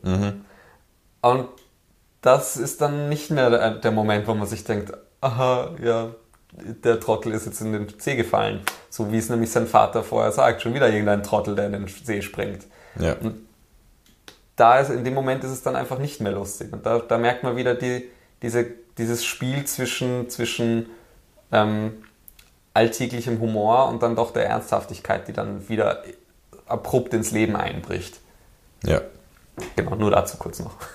Jetzt darfst du über Banshees reden. Ja. Äh, die Banshees, ähm, die titelgebende ähm, mythische Figur eben, das muss man vielleicht äh, erwähnen, äh, ist in Irland so eine, so eine Geisterfrau, eine alte Erscheinung und so weiter, die äh, einen bevorstehenden, deren Erscheinung einen bevorstehenden Tod ankündigt. Und es gibt diese merkwürdige Frau, die auch den Charakteristika äh, dieser, dieser mythologischen Figur entspricht, so eine alte Frau eben, und die ist eben. Auch in langen Gewänden. Alte, Genau. Eben alte Frau, weil die meisten also Banshees sind meistens alt. ähm, Und- beschrieben. Und es ist ja interessant, also was ich noch gefunden habe, ist, dass Banshees äh, ähm, immer allein auftreten. Mhm. Ähm, und es gibt auch nur einen äh, Banshee in dem Film, nämlich diese Frau. Die reden auch normaler, normalerweise reden sie auch nichts und eigentlich ist das in der Mythologie so, dass sie, dass sie den Tod dadurch ankündigen, dass man sie vorm Haus weinen hört. Und es ist aber doch interessant, dass der Film nicht The Banshee of the Inisherin, äh, nicht of the Inish, The Banshee of Inisherin heißt, sondern er heißt Banshees. Mehrzahl. Mehrzahl. So. Jetzt ist da die Frage, was, was könnte da dahinter stehen? So, wir, ich meine, wir haben natürlich da diesen Konflikt und äh, das Unheil vom Festland und der, der, Krieg, der Krieg im Kleinen und eben der Bürgerkrieg. Da ist natürlich ganz viel, was da, was da miteinander harmoniert und ich weiß, ich weiß auch nicht, ob das jetzt äh, sinnvoll ist, das jetzt so auszuarbeiten. Ähm, Also es wird auf jeden Fall vom Film implizit, dass die Frau ein Banshee sein soll. klar. Weil und es, dann gibt, aber. es gibt da auch nochmal die, die, die, die Sequenz, wo, wo ähm, äh, Colm erzählt, weil er schreibt in sein Stück, dass er auch Banshees of Inisherin nennt. Mhm. Ähm, und da reden sie kurz über den Titel und er sagt dann ja auch, wenn es überhaupt noch Banshees of Inisherin gibt, ähm, dann glaubt er nicht, dass sie noch aktiv sich in den Tod einmischen, Mhm. sondern sich einfach nur noch einfach nur noch da sind, zurücksetzen und ähm, zuschauen und genießen. Ja. Und das ist ja auch ein, ein bisschen das, was die Frau eigentlich macht. Die kommt in, die kommt die ganze Zeit vor, die ist in so vielen Einstellungen und sie macht nie was. Es gibt zwei oder drei Szenen, wo sie kurz was sagt. Ähm, da ist es dann tatsächlich gar nicht unrelevant, was sie sagt. Und sonst ist, gibt so viele Einstellungen, wo sie einfach nur da ist. Sie ist da, wenn, wenn sich äh, Shioban, die Schwester von, von ähm, Patrick, die wir noch nicht erwähnt haben, sträflicherweise. erwähnt haben, ähm, von, von ihm verabschiedet, weil sie kommt von, dem, von der Insel weg. Ähm, da ist sie da. Sie ist da, wenn ganz am Schluss sich Colm und Patrick unterhalten. Sie ist im Pub da, wenn Patrick Colm angeht. Sie ist die ganze Zeit da. Also das ist, das ist. Sie ist da, wenn sie, wenn sie in dem, in, in, wenn, wenn, wenn Patrick den Polizisten verprügelt. Er ja, verprügelt wird vom verprügelt Polizisten. Wird, genau. Also Also es und es ist es ist ähm, klar, dass äh, die die die Geister vielleicht auch die Kolm äh, zu diesen Schritten bewegen, diese diese Unzufriedenheit, die Einöde, die Einsamkeit, das alles äh, wird wird damit irgendwie zu tun haben. Aber weil du gerade Shioban erwähnt hast, nämlich die Schwester von Patrick, gespielt von Carrie Condon, ähm, da findet, ich hatte es vorher von äh, von äh, der, Ex, äh, der Inklusivität, die seinen, seinen Filmen auch innewohnt. Ähm, und auch hier findet eigentlich so auf ganz subtile Weise so äh, eine, eine Emanzipation statt. So, sie äh, macht einen Haushalt für ihren Bruder, dann darf sie ab und zu mal mit ihm Sherry trinken im Pub, was sie übrigens nie tut. Sie wird kein einziges Mal Sherry trinken. Ähm, und ansonsten sitzt sie zu Hause, langweilt sich zu Tode, liest Bücher. Sie ist die einzig wirkliche Gebildete. Ja, ich Ähm, meine, sie lang, ich mein, ja, sie langweilt si- sich so sehr wie alle anderen auf, dem, auf der Insel auch. Aber sie ist eben, wie du sagst, sie ist die Einzige, die liest, die irgend, irgendwie wirklich produktiv ihre Zeit benutzt. Und, und sie ist dann auch eben die Einzige, die von dieser Insel wegkommt. Sie wird sich von Patrick in einem, ähm, sag ich mal, äh, zeitlich ungünstigen Moment vielleicht für Patrick, aber ähm, sie wird sich lösen und sie wird äh, aufs Festland gehen und ähm, da vielleicht Verwirklichung finden. Und es ist auch so, ähm, äh, wenn sie, wenn sie, äh, wenn sie Colm anbrüllt, äh, ihr alle seid verdammt nochmal dumm. Ähm, äh, und, und, und so diese, diese auch, eben es ist, es ist klar, es ist, die, die Protagonisten sind Colm und Patrick, aber sie ist so, so eine heimliche dritte Protagonistin, Ja, die voll. fast wie ein Banshee so zwischendrin auch noch stattfindet. Nein, das, äh, man will jetzt nicht, ich will jetzt nicht in die Überinterpretation abdriften, aber das, das wollte ich noch erwähnen. Ja, man, man sieht an, an ihrem Beispiel, finde ich, macht der Film auch nochmal einen interessanten Punkt auf, nämlich ähm, alle auf dieser Insel also sie sagt es ja selber, dass, dass irgendwie alle, alle Typen dort, die irgendwie ein bisschen mehr Relevanz in dem Film zumindest haben, sind äh, relativ unterbelichtet. Die sind mhm. ja alle keine großen Köpfe. Ähm, aber sie glauben alle, sie wären wer. Mhm. Der Polizist glaubt, er wäre Gott und die Welt, weil er der Polizist auf, dort ist und er darf alles. Ähm, mhm. Und Colm auch in seiner Depression meint er, er muss jetzt der nächste Mozart werden, der große Superstar. Ähm, und da ist auch sein Stück, das er schreibt, ist ja, ja, es ist halt ein Stück, aber es ist jetzt, es ist jetzt keine große Symphonie oder irgendwas unglaublich Tolles. Wie sich, wie sich Patrick ausdrückt, total beschissen. Total beschissen, das ja. wollte ich jetzt nicht sagen, aber es ist im Prinzip kein gutes Stück, ja. Mhm. Und ähm, der Einzige, der zufrieden ist und okay damit ist, dass er nicht der Klügste ist, ist Patrick. Mhm. Alle anderen glauben, sie wären wer und sie könnten sich irgendwie aufspielen und er ist der Einzige, der das nicht versucht eigentlich. Und dafür wird er ähm, ja, vom Leben rangenommen. Ja, und das ist und Sioban ist tatsächlich jemand, der was erreichen, die was erreichen könnte. Mhm. Sie ist tatsächlich die, die, die vielleicht wer wird. Aber dazu kommt sie halt auch weg. Deswegen ist sie die, die wegkommt. Sie muss aufbrechen, ja. ja. Ähm, und ich denke, dass man da auch dann ganz stark auf sich selbst auch äh, schauen kann und überlegen, was mache ich eigentlich mit meiner Zeit? Mhm. Ähm, äh, worauf kommt es an? Ist es, ist es mittelfristig erfüllend, dieses, diese Trinkerei im Pub und so weiter? Reicht es einfach nur nett zu sein? Reicht Nettigkeit aus äh, für ein erfülltes Leben? Äh, oder ist Nettigkeit äh, das Mittelmaß äh, und dadurch das, der Feind der Kreativität?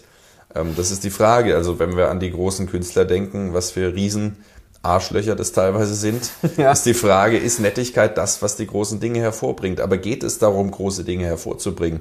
Oder das, das ist ja auch dieses Großartige, wenn Patrick dann sagt, ähm, meine Mutter war eine nette Frau und ich erinnere mich an sie und meine Schwester ist eine nette Frau und an sie werde ich auch immer denken. Und äh, Colm sagt dann, ja, aber wer wird in 100 Jahren noch an euch denken? Und dann kann man sagen, sicherlich. Aber ist es dann das? Geht es darum in 100 Jahren? Ist es mir dann wichtig, dass mich Menschen kennen, die ich nie gekannt habe und nie kennen werde? Mhm. Muss ich, muss ich jetzt, muss ich erfolgreich sein, muss ich bekannt sein oder ist es okay, auch einfach nur ein bisschen Glück und ein bisschen Freude zu spenden? Ja.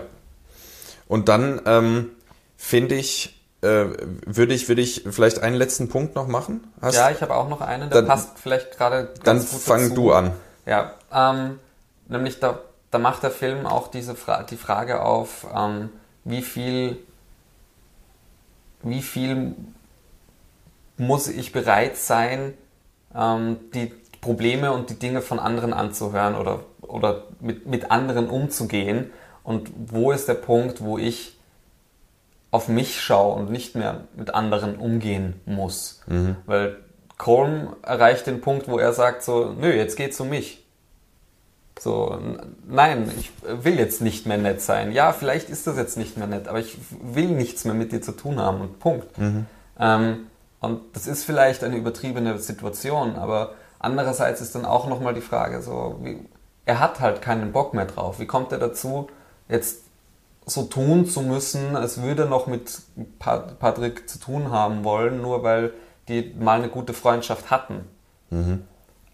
Das klingt vielleicht ein bisschen überzogen und, und gemein auch, wenn ich das jetzt so sage. Aber es ist halt schon eine Frage, die man sich vielleicht auch äh, heute vor allem stellen muss. So bei den ganzen Problemen, die es in der Welt gibt und die es um uns herum gibt die ganze Zeit, ist dann immer die Frage, wie sehr, wie sehr wollen wir uns das aufbürden? Wie sehr müssen wir uns das aufbürden? Und wo ist der Punkt, wo wir vielleicht einfach auf uns schauen müssen, dass wir ein gutes Leben haben und dass wir zufrieden mit unserem Leben sind? und nicht uns um alle anderen Probleme kümmern müssen, sondern mal um unsere Probleme vielleicht. Das ist dann auch nochmal so ein Thema, das da irgendwie sichtbar wird. Mhm. Wo, wo dann Fall. eben vielleicht auch Patrick, Entschuldigung, ja. wo dann Patrick auch vielleicht einfach so ein bisschen der Böse ist und Colin das gar nicht, gar nicht, der, gar nicht so böse meint, wenn man es aus seiner Sicht betrachtet. Mhm. So, klar, klar könnte er das jetzt netter machen, klar könnte er sagen, okay, vielleicht lass uns einen Mittelweg finden, Ähm, dann setzen wir uns halt nur einmal in der Woche zusammen, trinken ein Bier und den Rest der Woche kann ich beim, für meine Musik verbringen oder so. Aber das will er ja eigentlich gar nicht auch mehr. Mhm. Wo, wo ist der Punkt, dass man nicht mehr in den Kompromiss gehen muss? Wo ist der Punkt, dass man einfach sagt, okay, ich will nicht mehr. Punkt. Mhm. Und das reicht als Begründung.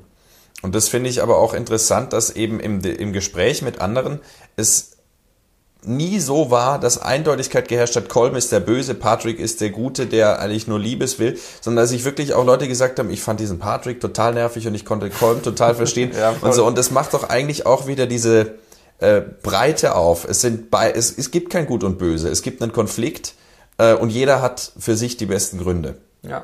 Und äh, das ist das, was es so stark macht. Und als letzter Punkt, äh, der vielleicht ganz allgemein gesprochen nochmal, ähm, äh, finde ich charakteristisch ist, es gibt eigentlich nie ein Happy End. Es sind immer, Seinen Filmen. genau, Allgemein jetzt. Ja. ja. ähm, äh, es, es gibt in seinen Filmen nie ein Happy End, sondern es ist immer sehr ambivalent. Ähm, es ist jetzt nie so, dass man zwei Wochen lang heult danach. Aber es ist, es ist auch nie wirklich, wirklich eindeutig. Und also, Also glücklich bin ich aus keinem Film von ihm rausgegangen. Es war immer so ein. Ich habe immer unglaublich viel Spaß gehabt Mhm. bei diesen Filmen, aber es liegt dann schon immer so ein bisschen ein Stein auf dem Herzen. Ja, das stimmt. Also wenn wir, ja, wir, wir brauchen sie nicht alle durchgehen jetzt, äh, aber ähm, bei, bei, bei Benjis of Inisherin ist, finde ich, diese, diese Begegnung am Strand, die übrigens auch auf dem Filmposter drauf ist, da, danach, nach der Eskalation, nach der, kurz dazu eben, ähm, Colm hackt sich halt eben dann alle Finger ab und daran stirbt dann der, der Miniature Donkey, der Esel von, von Patrick, weil er den Finger isst und daran sich, sich erbricht äh, und bricht, genau. Esel, die Ähm, erbrechen und so weiter, soll glaube ich nicht so. Und Patrick, Patrick ist da dann, für Patrick ist da dann einfach die Grenze erreicht. Ja, Das ein Mann sieht rot. Genau, ein, ein, ein, das ist dann einfach der Punkt, wo zu viel Schmerz passiert ist, zu viel Verletzung passiert ist, als dass da diese Freundschaft noch dafür bestehen könnte. Und ähm, Patrick droht dann Colm an, dass er am Tag darauf sein, seine Haus, sein Haus abfackeln wird. Egal, ob er jetzt drin sitzt oder nicht, er wird es auf jeden Fall nicht überprüfen. Er, Er schaut dann nochmal nach tatsächlich. Ja, er schaut dann doch nochmal nach. Die einzige Bedingung, er soll den Hund raussetzen. Der Genau, Hund. der Und Hund. Er soll den Hund draußen lassen, weil dem Hund will er nichts. Weil der Hund, der Hund hat ihm nie was getan. Genau, die Tiere sind sozusagen äh, die unschuldigen Wesen auch in diesem Film. Und dann ganz am Ende eben geht Patrick mit dem neuen Hund sozusagen jetzt am Strand entlang und dann sieht er Colm da stehen. Also Hu- Hund, äh, Haus abgefackelt. Genau. Und Colm, Colm ist drin sitzen geblieben anfangs und hat sich dann aber nochmal rausgeschlagen mit dem S- Stuhl. genau. Äh, und äh, dann steht er eben am Strand, er bringt ihm den Hund zurück. Ähm, und äh, für Colm ist die Sache eigentlich durch. Er sagt, jetzt sind wir quitt. Ähm, und Patrick sagt, nee, manche Wunden heilen eben nicht. Ähm, Manchmal kann man nicht mehr zurück. Er sagt, quitt wären wir, wenn du, wenn du drinnen sitzen geblieben wärst. Genau. Und ich finde, dass an dieser Stelle diese Ambivalenz ähm, äh, ganz stark äh, klar wird, wenn, ich habe dir das schon mal gesagt, äh, der Vergleich zu Ingmar Bergmanns Szenen einer Ehe.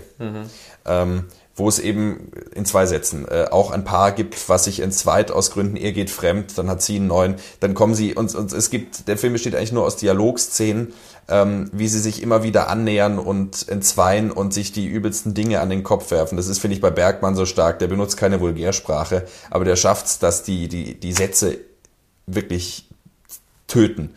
Ähm, und äh, hin und her und dann sind sie längst verheiratet. Nach zweieinhalb Stunden Laufzeit haben wir einen äh, Zeitsprung und wir sehen sie in dem Ferienhaus äh, äh, sich treffen. Beide gehen sie fremd, äh, ihren neuen Ehepartnern und treffen sich da wieder. Und ähm, auch wenn es eben keine sexuelle Beziehung ist in Benji's of Inisherin, wieder mal nicht, ähm, ist es, glaube ich, vergleichbar. So, es ist was zerbrochen. Die Ehe kann nicht mehr bestehen, aber sie können auch nicht loskommen. Und es liegt, finde ich, da wieder die, die Größe von Martin McDonough einfach in genau einem Wort. Nämlich, äh, wenn, wenn, äh, Das sind zwei, aber ja. äh, Anytime. Ja, schreibt mal auseinander. Ach, schreibt mal auseinander. Zwei Worte. Äh, okay, nicht ganz so virtuos, zwei Worte statt ein Wort. ähm, nämlich äh, Colin bedankt sich dann. Äh, Also in den Untertiteln waren es gestern zwei Worte. Ich habe ihn gestern nochmal im Kino gesehen und Okay. da war es auf Englisch Anytime auseinandergeschrieben. Aber wer weiß, wie es im Skript steht. Okay, ja. ähm, und äh, Colin bedankt sich eben dann, also sie können sich äh, nicht einigen, sie können nicht wieder zusammenfinden, die Ehe ist zerstört, die Freundschaft. Ähm, und äh, Colin bedankt sich dann aber trotzdem dafür, dass äh, Patrick auf den Hund aufgepasst hat. Und Patrick sagt dann eben nur anytime und geht. Ja. Und darin wird eigentlich diese ganze Größe ähm, und Bandbreite eigentlich nochmal deutlich. Ja, wobei, wobei es ja für die Freundschaft tatsächlich äh, keine Chance mehr gibt. Die Freundschaft ist Also, vorbei, so wie das die sagt- Ehe vorbei ist. Genau, das sagt, er, das sagt er ja auch. Da kommt nämlich dann nochmal der Bezug zum Bürgerkrieg so ein bisschen auf, zumindest, der sich auch so am Rand verläuft vom Film, ganz, ganz vereinzelt. Ähm, da, da sagt er nämlich, ähm, da reden sie kurz über den Krieg und dass, dass, dass, sie, dass der Krieg ja gerade zu Ende geht. Ähm, und, und Patrick sagt dann, ja, aber sie werden sicher wieder bald zur Sache sein, weil manche Dinge ändern sich nicht. Und vielleicht ist das eine gute Sache. Das bezieht sich ja dann auch auf die, auf die Streiterei der Zweien. Also das ist so ein bisschen so eine Anerkennung, eben diese, auch, auch von seiner Seite, die Anerkennung, dass diese Freundschaft jetzt tot ist, aber dass der neue Weg vielleicht auch ein, ein Weg ist, der okay ist. Weil diese Streitereien vielleicht auch einfach Abenteuer ins Leben bringen. Klar, aber klar, aber es ist ja keine endgültige Entzweiung. Dieses Nein, Anytime nein, nein. zeigt, ich passe wieder auf deinen Hund auf. Das heißt nicht, dass die Freundschaft wieder da ansetzen kann, wo sie mal war. Aber sie ist vermutlich vorbei. Aber es ist eine Bindung da, die bleibt, die bestehen wird und die Ja, genau. Es ist diese, die, die, gegens, die gegenseitige Anerkennung des Respekts wieder. Weil sie, sie, sind dann, sie sind dann eigentlich beide sehr respektlos miteinander umgegangen. Und eben genau da ist so dieser Punkt, okay, ich, ich sehe dich wieder. Ich, ich, ich, ich akzeptiere das, was mal war und akzeptiere, dass das jetzt so nicht mehr ist. Aber die Liebe, die da war, ist immer noch. ja. So, dass die, eben diese, diese, dieses, es ist okay so jetzt, wie es ist. Es, es ist okay, wie es früher war. Genau, in diesem Sinne. äh, ich hoffe, wir konnten unser, unser Verhältnis zu Martin McDonough und auch äh, seine Relevanz vielleicht, das, was ihn ausmacht, äh, ein bisschen vermitteln. Und wenn jemand noch gar keinen dieser Filme gesehen hat, dann natürlich sowieso jetzt in Banshees of Inisherin Eine ins Kino. Schande und sofort anschauen. Ähm, ja, genau. Äh, ähm, Es sind eh nur vier Filme plus ein Kurzfilm, also da ist man innerhalb von zwei Tagen hat man sich die eh alle angeschaut. und zumal keiner länger als zwei Stunden geht. ja, also die sind, das ist, das ist, sie machen Spaß, sie sind trotzdem ernst, Sie, Es sind wenige Filme, also man kann, man kann sich die wirklich alle gut geben. Ich habe mich auch, also ich habe das selten, dass ich, dass ich bei Filmen, dass ich mir einen Film anschaue und mir denke, okay, ich habe jetzt sofort wieder Bock und das ist bei allen vier Filmen von ihm ist das der Fall, dass ich die mir nochmal anschaue. Weil sie einfach trotzdem, das ist vielleicht ein bisschen zu kurz gekommen, so lustig sind auch. Also die, die, eben dieser schwarze Humor, dieses Absurde, das, ist, das macht einfach so viel Spaß und diese Ernsthaftigkeit, dadurch kann man sich das einfach trotzdem nochmal öfter und öfter anschauen. es ist eine riesige Bandbreite an Emotionen, die man dort bekommt. Ja. Und das ist wie im richtigen Leben auch. Ja. In diesem Sinne, vielen Dank. Die siebte Kunst. Der Filmpodcast mit Timo Bertolini und Jonas Nicolai.